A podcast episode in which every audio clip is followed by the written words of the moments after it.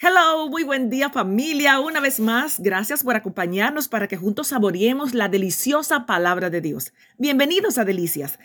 Como ya les he avisado antes, estamos siguiendo y banando, entretejiendo esta deliciosa palabra de Dios a través del libro de Job, un libro histórico, pero sin dudas un libro con muchísima riqueza poética en el cual necesitamos apreciar y disfrutar porque está llena de enseñanza. Y para mayor entendimiento de este, de este paseo, hemos dividido en cinco diferentes escenarios.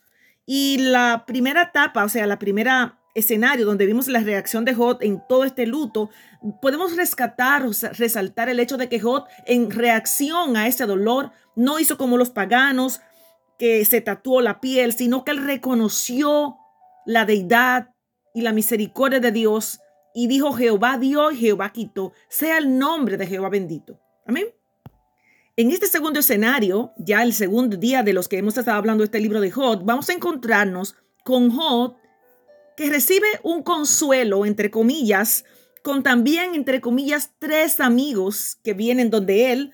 Sus nombres son Elifaz, Sofar y Bildad. Por favor, manténgalo ahí, tome sus notas, vaya haciendo apuntes, porque estos amigos vienen a reaccionar al luto de Jod, vienen a mostrar sus condolencias, a consolarle, a llorar a gritos, a rasgar sus mantos. Y estos tres esparcieron polvo sobre sus cabezas hacia el cielo y así se sentaron con él en tierra. Mire, observe, por siete días y siete noches y ninguno le hablaba palabra porque veían que su dolor era muy grande. Y aquí tenemos a Elifaz, Bilda y Sofar. Y la excusa por la que se presentaron donde su amigo Jod era para acompañarlo en ese momento de luto y de necesidad. Acompáñeme, tome sus notas.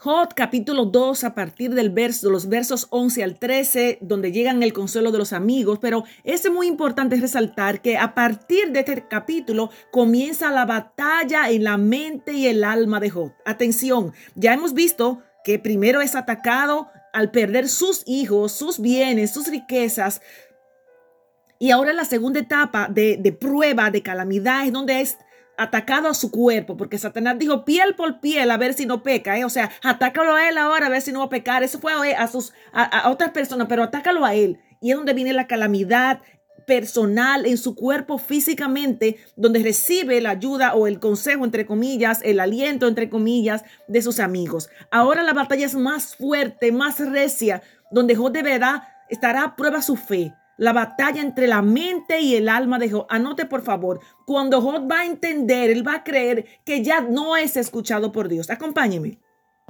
Es muy interesante porque esta crítica que recibe de sus amigos, primero Job habla y expresa su dolor, su luto con, con un tono poético y de mucha riqueza. En este capítulo 3 vamos a ver a un Jod quizás escondido para muchos, pero es que es necesario que podamos identificar porque Papito Dios ha permitido que esté en su palabra para que aprendamos qué nos deja de enseñanza. Jod capítulo 3, Jod maldice el día que nació y él dice, Mal, maldigo el día que me nací, que nací, hubiera quitado ese día de, de la existencia. Acompáñeme, capítulo 3, 11 al, 11 al 19.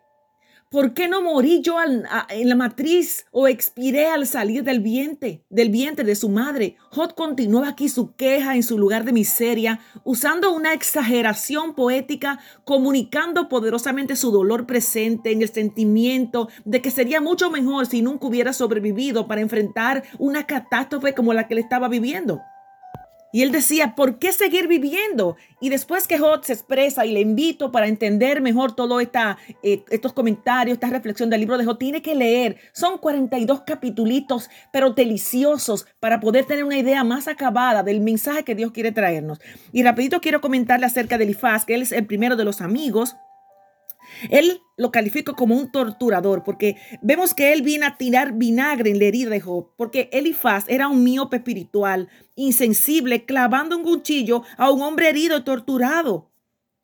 Y él se olvida que fue el mismo a quien él vino a consular. Él creía tener la llave de la solución, o más bien el, de conocer por qué Job estaba padeciendo esto. Tú lo has pecado. A lo mejor tus hijos han pecado y están pagando tú las consecuencias de eso.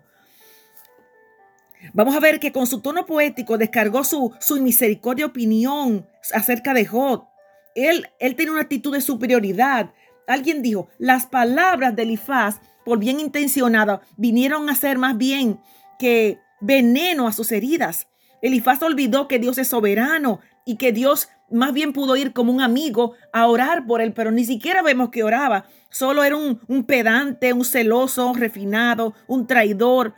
Realmente no él, el tiempo no me da para más, pero tanto él, Elifaz, el primero, Bildad y Sofar venían con el mismo discurso. A lo mejor tus hijos están ahí por, porque tú eres culpable, queriendo decir que Jod había recibido menos de lo que él merecía.